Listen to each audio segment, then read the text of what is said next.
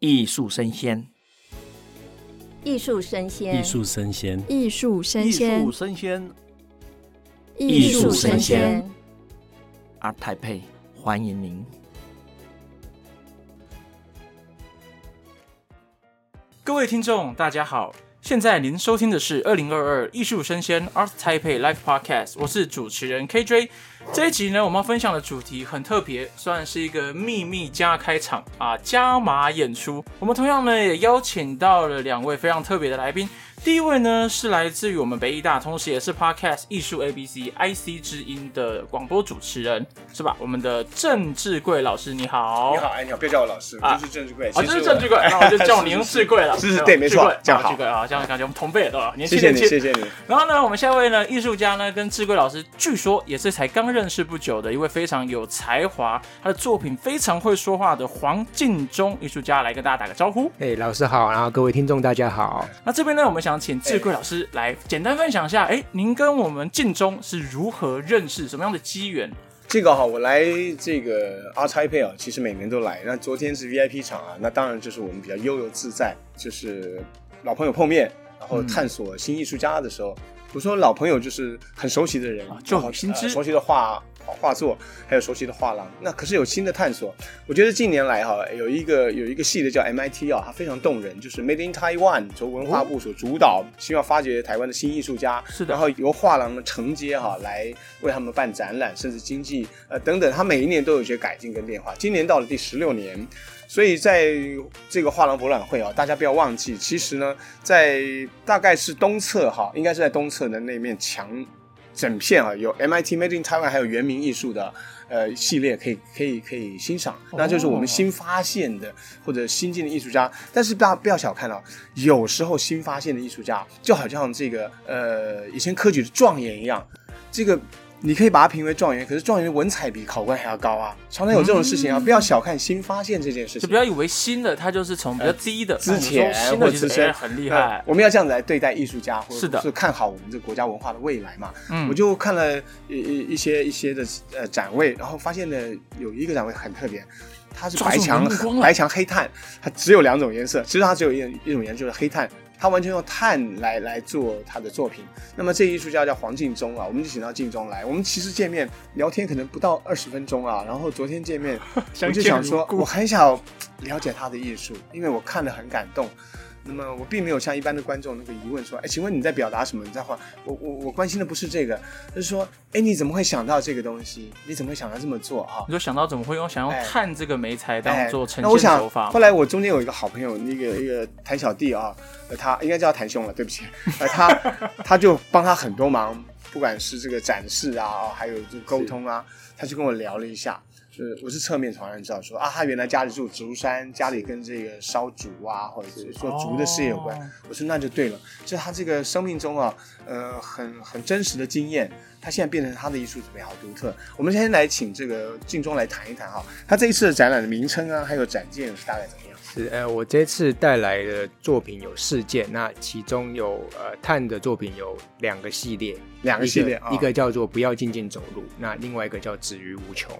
这个是我目前正在发展的以碳作为媒材来创作的作品系列。你还有一面墙，都是一些小小的黑框所表背的，像是照片啊，像是图画啊，那些用烟啊熏过的。可是上面有时候有些表表贴有一些碳啊，甚至还有水泥。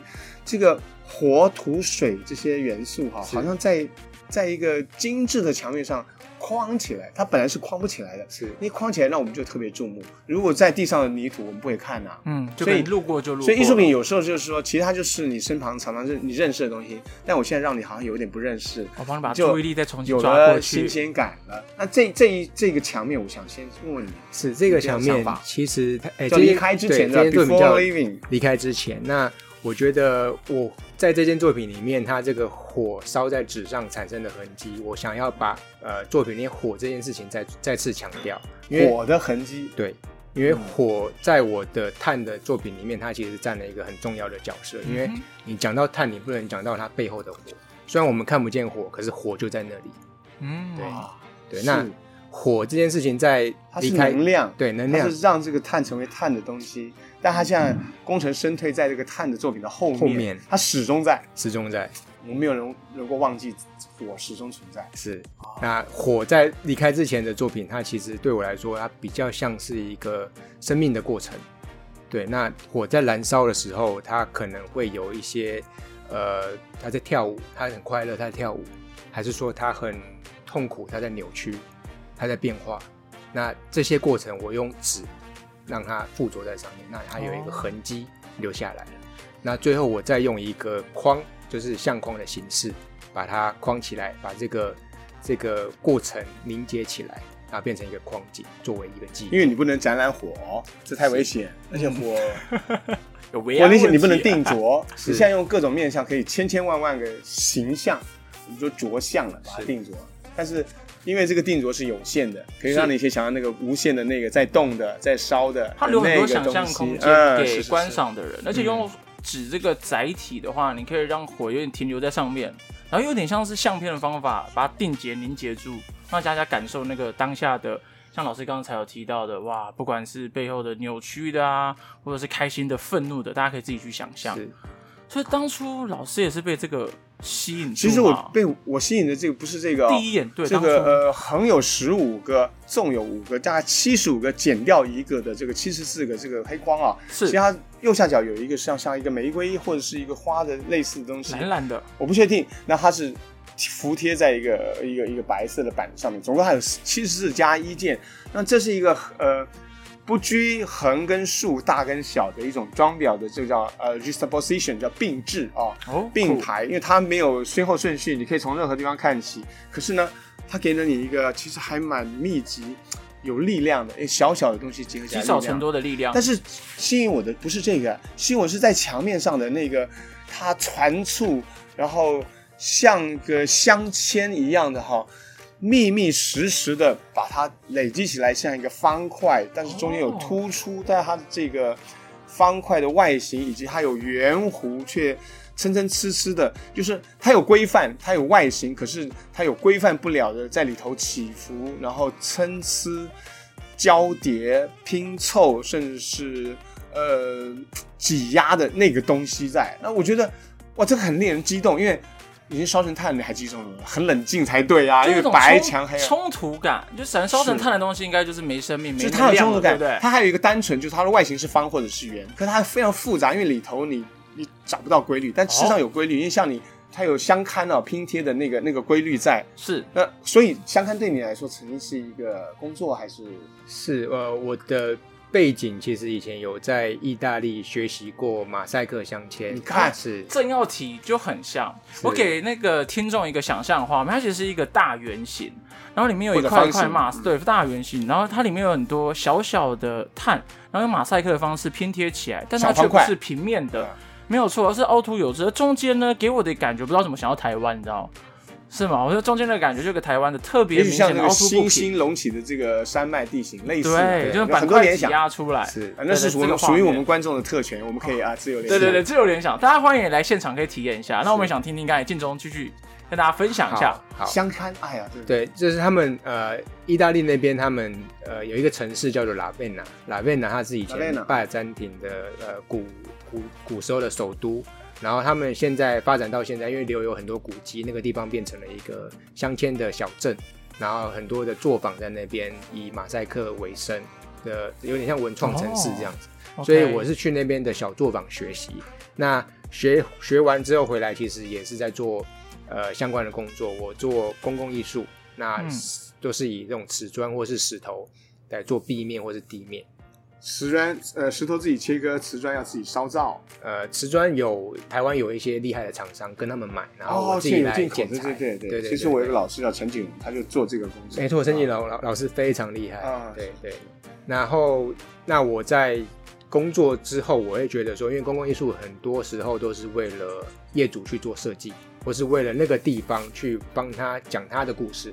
是，那我自己呢？我自己会有一个渴望啦，就是我想要讲我自己的想法跟故事。所以后来我又找了一些机会回到学校去再度呃念书。我念了一个北艺的在职班，对，然后在这个地方，我重新再再次整理了我的呃过去的生命经验，然后理出一个脉络出来，然后我找到从实验开始用碳创创作，然后找到一个方法来呈现我目前的创作的样态，这样子。你有一个一个基底，就是有小方块的碳块是。相看的你的秩序是。跟那些元素，但你还有更多的是像竹本身，它烧完以后那个竹的筒形啊，是。呃木的那个根啊，不规则的样子啊，对。它它有它自然的那个那个形态，是。它的那个那个可以归纳为几何的那种东西，嗯、你去。你去镶镶嵌，嗯，但当然这个镶嵌已经不是传统的镶嵌了，嗯，那这跟你在你的这个呃家庭或者你家里的产业啊做竹子有关系？呃，有有一些关系，就是其实一开始我很想要用竹子来创作，那我爸爸是南投竹山人，对，所以我有点想要回去找自己的根源，嗯，对，但是因为竹子创作这件事情在台湾其实还算蛮多艺术家在使用这项材料，而且我们台湾人或是东方人很习惯于就是。竹它最后编成的造型，竹编，对我们很熟悉。就算地景艺术很棒的竹编也是使用。对，我就觉得说，如果我再用这样材料，我可能很难去做一个突破，然后把它推向我心目中的一个艺术的感受，这样。所以我再想深一点，我就想到以前阿公，我爸爸有跟我讲过，阿公那个时候他做过呃竹纸工厂，用竹造纸啊，对，手工纸。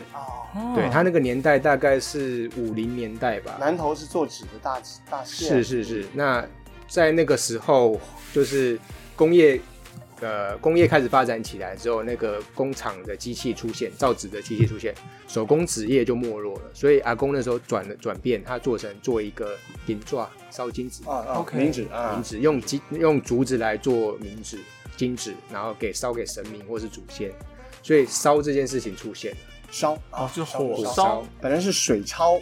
对，后来是火烧，哎呀，有意思。对，竹、纸、水、火，哎，你慢慢就就整理这些事情。对，我把这些整理起来，我就想到说，那如果把竹拿去烧变成炭，它能不能变成是我一个创作的素材？嗯哼。所以是从这个地方开始，从竹炭，然后慢慢延伸进去，然后去发现它不一样的呃美丽与材质的特性，然后延伸到木头或是各式各样的种子种子。的碳，对，所有东西都可以烧，烧了之后它会成为灰烬，也可以留下它的这个形体，是，然后它非常坚硬哦，甚至你放在外面风吹雨打，它是不会坏掉。像日本呢、啊，像有一些传统的民居哦，他做完木头的这个房子以后，他去用火烧它的这个这个呃木头的墙面，去把它烧，哎，它烧完以后，它变成防雨、防水、防腐了、防虫了，哦、就你是技术性加工，因为它它变成碳，它不能够让虫吃了，然后甚至防腐。它甚至防雨，这是一个奇妙的这个这个对对待自然材料的的一个一个灵活的应用或是发家一个转换啊。所以它的碳呢，不是说烧成碳了，它没有变成灰，因为因为因为因为成为一个碳 这个东西，它是很坚硬的东西。是你说碳。钻石也是碳呐，对啊，是最常听到的嘛，就是在化化学元素里面，就是碳的结构式是一样，是一样的，是是是，突然很妙吧？是不是？理科的感觉跑出来了。所以晋中啊，你你后来发展出来这个有多少年时间啊？就是说你从事马赛克的这个镶嵌的在台湾的工作，到你发展出这个，我从一五年开始做马赛克镶嵌，但是碳的这个系列作品发展是从二零二零年开始，所以其实才快两年的时间这样子，非常成。成熟，呃，这种厚积薄发吧，感觉前面也累积了很多。因为我看到你的，他思索啊，是对啊，我看到我看到前面有些创作，你好像是对，譬如说生命遇到的困顿、延伸的生死这些东西，好像有有一点研究，往这个方向主题创作。那、嗯、也蛮好奇，他会怎么连接到你的生命故事，让你对这个议题是比较有兴趣的呢？嗯，我我觉得可能也是要从爸爸开始讲起，是对。那我现在讲的这些，其实都是创作背后的故事，是一个动机。嗯嗯嗯，跟我的创作本身也许没有那么呃强大的连接，就是观者在看的时候看不到这些背后的故事。那我可以跟大家分享。嗯，对。那我我爸爸在呃台湾前眼角木那个年代，他他是壮年青年的时候，所以他那时候赚钱很不能说简单，就是只要肯努力，一定就是。有有一些丰丰收的果实，真的好刺耳哦！身为年轻人，对，说真的是这样，但那个不同，但那个年代的确是这样，嗯、就是爸爸是做国际贸易，所以他很擅长于到处去冒险、去开发生意。明白？对，那探险家。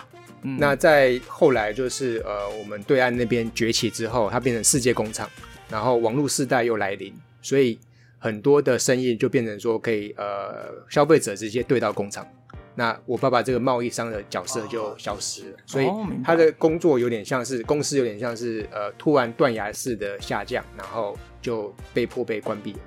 那这时候我发现爸爸其实有点转变了，他从一个很热情、愿意开发生意、很冒险的人，变成是一个很消沉，然后对事物不太好奇。哦，消极了，然后比较消极一点的状态。对，嗯、那我观察到他那个世代的样子，对，所以我在思考说创作的时候要找自己根源嘛，所以会想到爸爸的这件事情。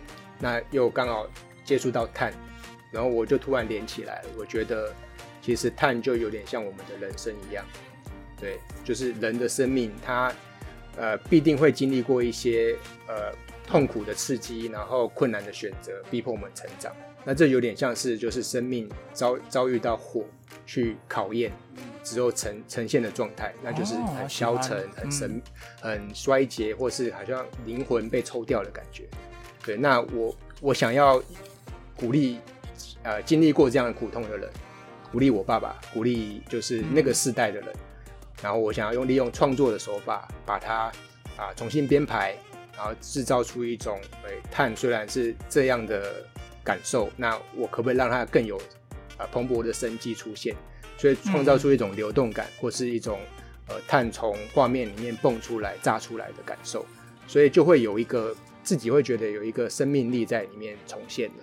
的确，我看到你的这个在白墙上面的服贴在墙面上的那个碳的组合啊，我用碳的组合来说，它可能是外框是圆形，它可能是方形，可是里头里头冒出来的，或者是不规则的，或还有铺铺排排很整齐、有规律的那些小方块的那些像相嵌的材料，就是碳碳晶，然后以及它在那种呃破的、断的。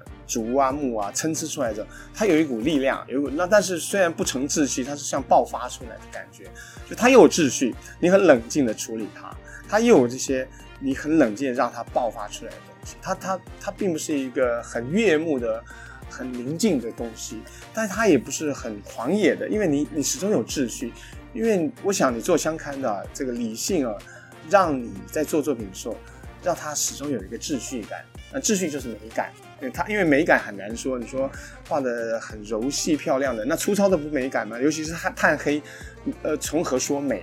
但是你就有这个秩序，也可以把它理出来。但是你没有放弃，我想可能听你这样讲，也许我才知道，始终有一些。毛毛角角或者尖尖刺刺会会会很稳定的在那边提醒你说，这是有有一种力量可以爆发的。当然，这我作为观众啊，有我的这个可以主观的这个特权了啊。我就说，其实每件艺术作品啊，各位听听众，其实都是哈、观众哈、啊、呃自己投入的某一种结果。那么我们可能不理解不了解作者，但我们可能会喜欢他的作品，然后想让他什么什么人，也许刚好。碰对了感觉，也许没有碰对，但这个作品它也有他的这个说话的力量啊。那么，所以有时候说啊，这个评论家好，不要高高在上，有一个制高点，呃，去轻易的评论分类啊。是那些艺术家，嗯啊、因为他们、啊、他们背后有一种故事，其实并没有说出来。嗯、那么，他愿不愿意对你说，或者说他他愿不愿意觉得说这个是他创作的一种一种动能，一种动机？还有，我认为甚至觉得，就这个艺术家本人啊。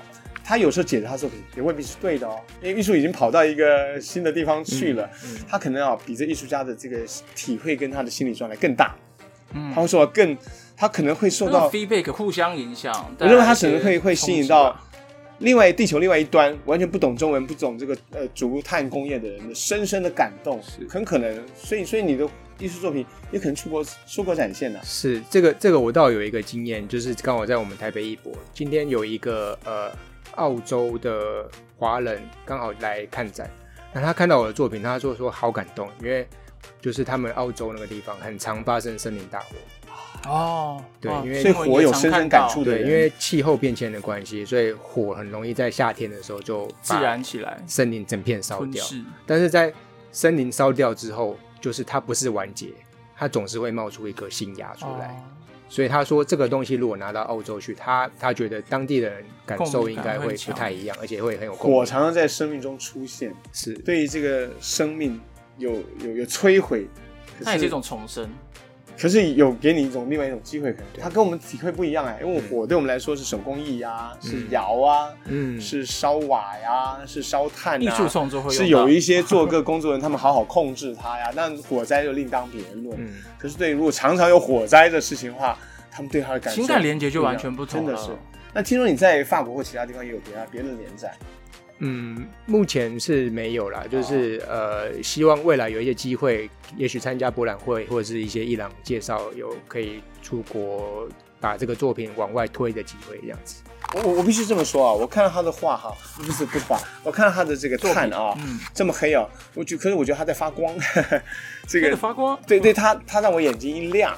那这当然是个比喻，是因为因为所有让你眼睛一亮的东西，它对你来说都是发光的东西。那这个光啊，它有一种能量，就是说这个作者他的心思在里面，不言不语，也不用文字。其实我当时也没有看他的这个简介啊介绍，嗯，我就深深感动，因为我一直相信相信这个，我们如果爱爱爱看艺术作品、爱看电影的、爱爱读文章的人，是读到一篇好文章、好电影的时候，其实应该就觉得对了，甚至没有人介绍我们。我们会说，这这是哪来的导演？是哪一个国家的人？很想去了解。因为有一种语言哈，它它是没有声音的，它它这种语汇啊，它是只可意会啊。它是，如果你的作品可以让我摸，我真的很想去摸它。它它是它是触摸的，它是眼睛看的，它是聆听的，它甚至是你你你你绕着那个场子走一走，好像你被一种东西笼罩的那个感觉啊。这个这个感觉，它其实。就是就是艺术品给你的魅力，它未必是一单一单件作品。我那天在他那个小空间，可能不到五平吧，哈，是，要不到五平，我就觉得，嗯，被被黑炭包围，嗯，但是没有压力，因为因为火消失了嘛，它已经是一个处理过火，然后让它精粹的呃转化了的一种物质。我还看到种子在里面，那那种开这个烧开来，里面还有还有这个。种子的这个外包，你皮的里面感觉吓我一跳，呃，它是黑色的了，嗯、就是说怎么可以烧种子烧成这样子？然后最后把它安放上去，这种子好像在那刹那就变成某种永恒的标本了。你真的做永恒标本的，你还要加上这个防腐剂啊什么，对不对？但他用一个火就把它固定住，变成了一个镶嵌在竹块当中啊，还有一些木木木片当中的的标本。标本就是，其实标本是一个恐怖的东西，对，我们把个活的生命弄成标本，嗯，但是种子当然也是生命，但是它千千万万种啊，然后千千万万颗，我们处理它其实就是就处理这个大地的元素一样。我我我非常感动，你就是你你最后怎么想到种子？因为因为本来木块呀、啊、陶片呃这个瓦片竹片是它它跟种子还是另外一种东西。是呃，应该说我其实。就是想要从自然里面取材哦，都是自然，自然里面，然后种子，它那个其实是橄榄核，橄榄核，橄榄核，我们吃的那个橄榄是吗？对，它不是种啊，种橄榄核也是种子，是是是，它是一种果实啦，它也是一个有很坚硬的外皮，不到对的时间跟温度，它绝不放放开自己的东西，而且我觉得也是一种生命的象征吧，我自己觉得，对，它可能是一个生命的起初，对，但是我用碳处理它，它又好像是一个生命的完结。所以它是是开始也是结束，很像一个匕首的圆，不知道哪里是头，哪里是尾，就都发生在那里。对，而且我也很喜欢，就是透过哇，今天可以邀请到我们智贵老师，真的太好了。那听过这位老师的简介啊，或是介绍啊，去引导，就有种从混乱中找到平静。因为像刚才我这样听到，有点是探之于火，有点像是我们人遇到之于困难一样。嗯。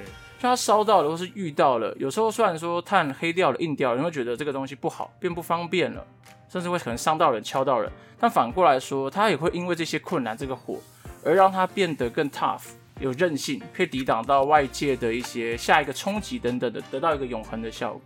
所以我觉得哇，有点重新认识、重新去有一个艺术鉴赏的眼光。而且这件作品，你看它是没有颜色的，对，就是没有颜色，它它它有质地。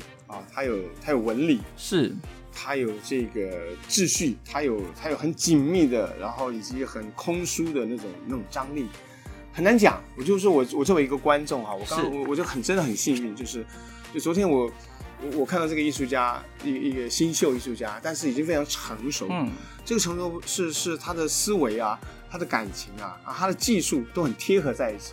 这种成熟倒不是是呃，相对于说比起资深啊或之前的成熟，他其实就是自在完美。因为我们我们每个人都想做一个好的自己，把自己做好，其实就好了。那别人会看到自己做不好，人家会告诉你，那是有个缺点，对不对？那你作品就是你的情感、你的思维、你的素材。还有你，你还想到你，你在你在这个世界上，你的家人，你还想对他，在某种不言而喻的情感沟通，你并没有说真的话语去鼓励谁，或者是传递想法。嗯，你你做了这个这个这个作品，人家未必马上从这边得到那个答案，但是他已经做完了，做完了他就有可能让别人就是慢慢阅读他啊。那这阅读当然是当然是在一个很棒的平台，ART TAIPEI。就是一个极棒的平台，啊，MIT 就是一个极棒的平台，因为有这个平台，有这样思维的人，不然难道他上街自己推销自己吗？他才有机会被大家看见，对吧？他只要把自己摆上来，我们发现啊，我觉得这是一个很妙的事情。嗯、这次画廊博览会啊，就是啊，就是呃阿差佩啊，我觉得我自己最大的收获，因为我我看了一整篇，我看到这个没有无色、无味、无嗅、无声，但是充满肌理跟跟纹、啊、跟纹路啊，嗯、还有。还有他个人自秩序感的东西，我非常感动。这是我对他的这个，我们不要讲新艺术家，一个成熟的心理状态艺术家致敬之意。是，谢谢老师。然后听到老师这样子讲我的作品，其实我也蛮感动的。啊，就是有个这么棒的，有一个知音人的感觉，就那个懂你的人。对。有时候好像就是艺术家，如果透过作品，有时候你甚至不讲话的时候，然后你遇到一个却把你心里话都讲出来的时候，是舒服，是真的。对，这有时候是遇到这个万中选一的。因为我觉得刚才有一个也蛮喜欢的是，有时候我们提到艺术，可能都会想到很 colorful、五彩缤纷的东西。因为我本身也爱看电影，然后有听过一个说法是，如果电影把颜色抽成黑白的时候，好像可以更可以感觉到里面角色的情绪。那我想请问，就是智贵老师也会有这样的感觉吗？其实我们面对事物哈，是我们常常会有个期待，对，希望来一个画廊博还得到缤纷的感觉，嗯、我们希望看到更新的东西。其实我看到一个碳是一个最原始的材料。其实，其实美丽的事物哈，它给你惊喜，然后，然后这个深刻的事物呢，它打动你的内心，它敲你的头，哎、哦，它不让你说舒舒服服这样从这进来，这种出去，它敲你一下头，你回家总觉得有点晕晕的，呃，还没有那么重，你觉得有点晕，就是睡不着，你起来怎么样？所以，所以文明昨天说。哎，你 Podcast 主持一个节目，我说我不要主持，我要对谈，因为我我偏好做谈对谈，呃，多于主持。然后你要讲什么？我说让你让我想一下，我想了三十秒钟，我要访问一个人。他说这是谁？我说啊，我现在我本来要访问张子龙老师。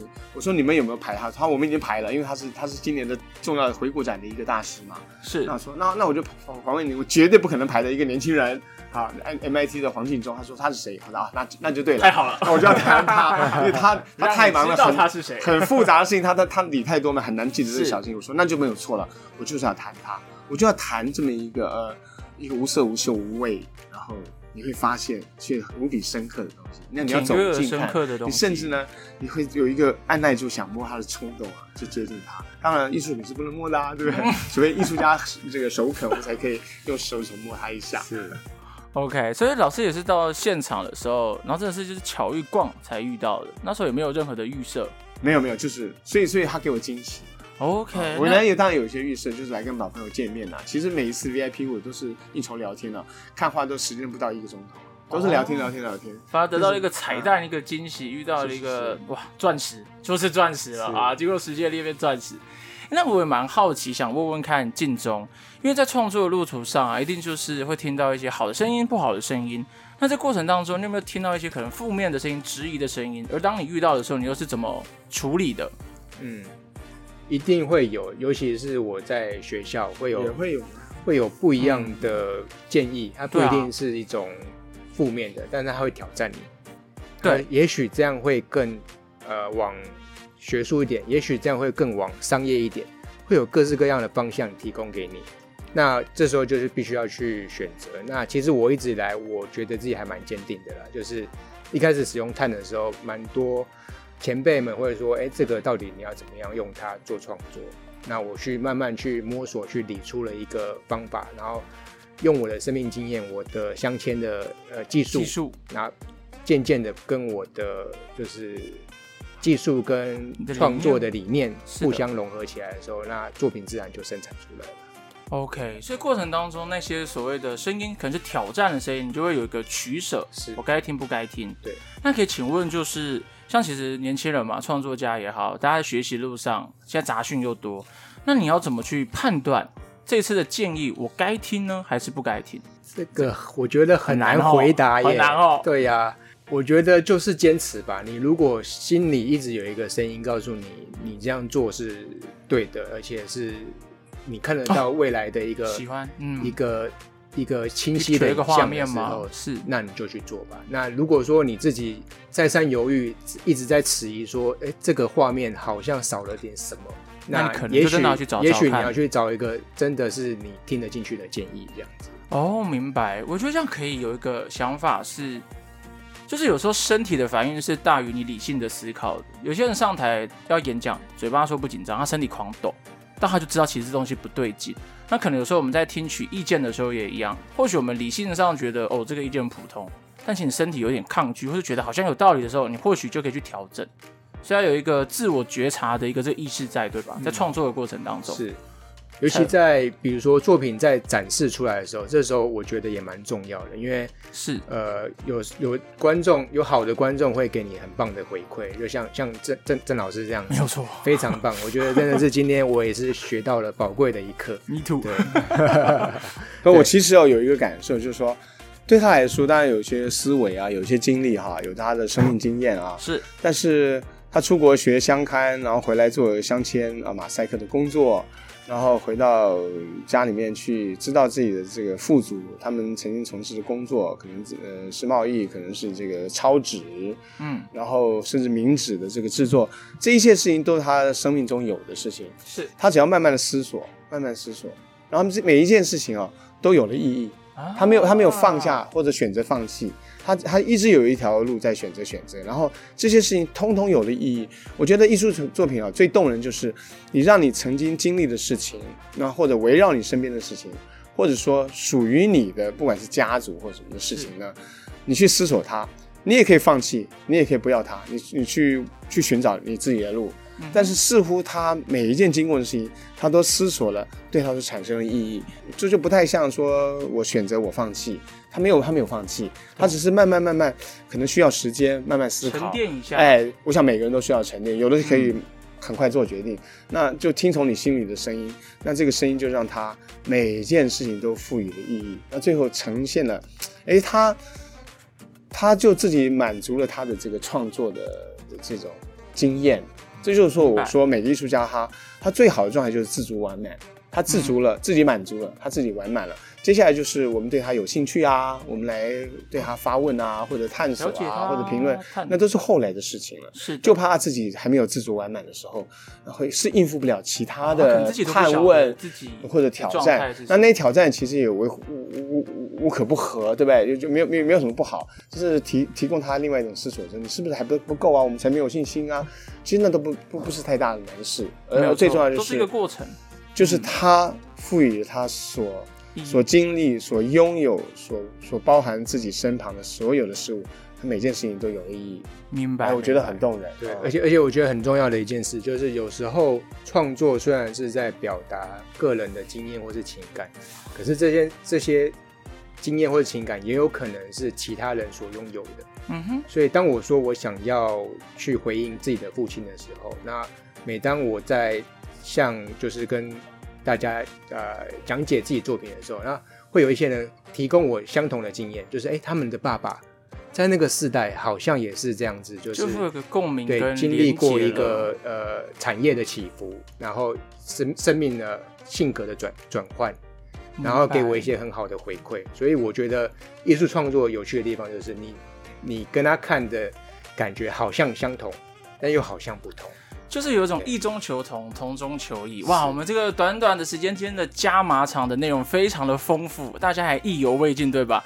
那呢，我们接下来的展期呢，还是有非常多的时间。我们到二十四号，礼拜一的下午六点钟还是五点？哎，好像平常好像到五点吧？对，五点说到五点，对，所以大家要把握时间。那呢，对镜装有兴趣的朋友，赶快来到现场去体验一下那个氛围，那个感受是什么？不要忘记，是 MIT Made in Taiwan 的整个系列有一排。都是我们的台湾的新的艺术家，但都是非常成熟、自足、完满。有很天真，有很孩子气，有很有很成熟，但都非常可爱的一排我们的台湾的 Made in Taiwan。哎呦，等着大家来发掘哦！就是可以说自己想说的故事，以大家想听的方式，邀请大家一起走进艺术家的世界。谢谢我们今天的来宾，谢谢，谢谢，谢谢镜中，谢谢老师，谢谢镜中，谢谢，我们下次见，拜拜，拜拜，拜拜。你在哪呢？我在这里。二零二二台北国际艺术博览会，二十一号到二十四号在世贸一馆，这里将是一年一度最大的艺术盛事，有一百三十八家的画廊，有五千件的精彩作品和超过四十场的精彩论述。你在哪呢？别忘了，我们在这里，二十一号到二十四号世贸一馆等你哦。就这样啊？哦，还有忘的吗？没有吧？没有吗？哦哦，对对对，还有咖啡呀、啊。还有美食，还有他们说欧陆热点，非常好的。还有吗？还有吗？多的是。